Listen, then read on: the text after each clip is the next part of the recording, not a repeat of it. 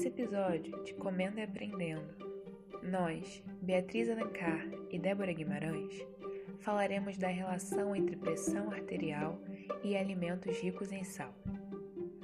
O coração, principal integrante do sistema cardiovascular, é dividido em quatro compartimentos: ventrículos direito e esquerdo e átrios direito e esquerdo. O caminho do sangue em nosso corpo é distribuído em duas partes: circulação pulmonar, também chamada de pequena circulação, e circulação sistêmica, também conhecida como grande circulação. A primeira leva o sangue do coração aos pulmões e de lá de volta para o coração. E a segunda bombeia o sangue do coração para o restante dos tecidos. Dessa forma, o sangue chega no átrio direito do coração com pouco oxigênio e muito gás carbônico. É bombeado para o ventrículo direito e de lá para os pulmões, onde ocorrerá a liberação de CO2 e a absorção do O2. Uma vez oxigenado, o sangue sai dos pulmões em direção ao átrio esquerdo, que, quando cheio, o enviará para o ventrículo esquerdo, responsável por bombear o sangue que vai irrigar o restante do corpo. Esse circuito é mediado pelas artérias, arteríolas, veias e capilares, sendo esses últimos, por serem extremamente delgados, os que possibilitam a troca direta de substâncias com os tecidos.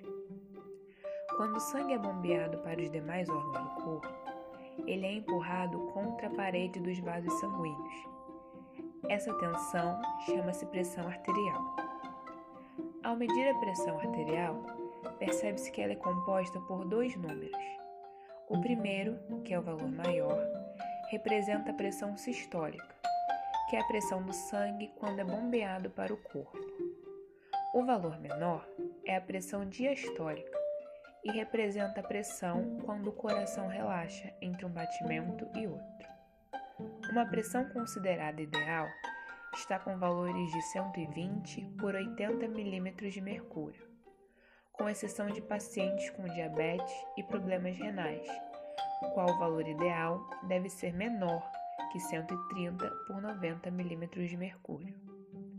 Um paciente com a pressão arterial persistentemente maior que 140 por 90 milímetros de mercúrio é considerado hipertenso.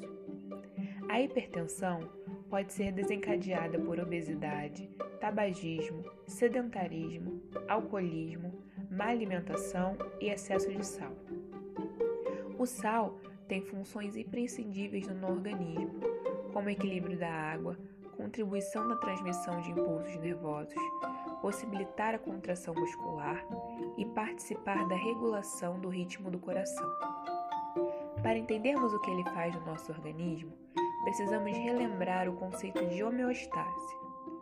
A homeostase é o processo de autorregulação do nosso corpo, tendo em vista a manutenção da estabilidade das condições ótimas de sobrevivência.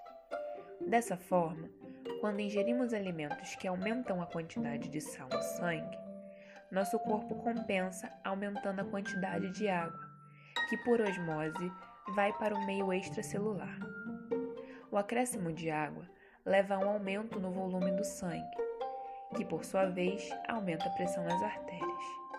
O grande problema está em quando a pressão arterial se mantém alta, visto que essa tensão persistente pode machucar as artérias, levando ao seu rompimento, que é o que chamamos de derrame. Além disso, essas fissuras nos vasos condutores podem ser preenchidas com colesterol, que, quando se acumula, os obstrui, o que pode causar um infarto.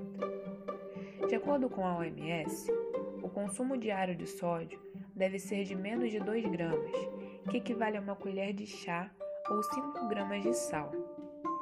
No entanto, pesquisas apontam que o brasileiro ingere cerca de 9 gramas de sal por dia, o que praticamente equivale ao dobro. Assim, como medida de prevenção, o Ministério da Saúde e a Associação Brasileira da Indústria de Alimentos determinaram a redução do sódio em alimentos processados, como empanados, hambúrgueres, salsichas, linguiças, presuntos, queijos e requeijão. Para evitar ou tratar a pressão arterial, com medidas nutricionais, é necessário a adoção de um plano alimentar saudável e sustentável. A dieta deve enfatizar o consumo de frutas e hortaliças, laticínios com baixo teor de gordura, grãos integrais, peixes e oleaginosas, além de restringir a ingestão de carne vermelha, doces, produtos ricos em sódio, bebidas açucaradas e alcoólicas. Alguns ajustes na alimentação, como a preferência por temperos caseiros ao invés dos industrializados, redução do consumo de alimentos ultraprocessados e, principalmente, a diminuição da ingestão de sal, também ajudam no combate à hipertensão.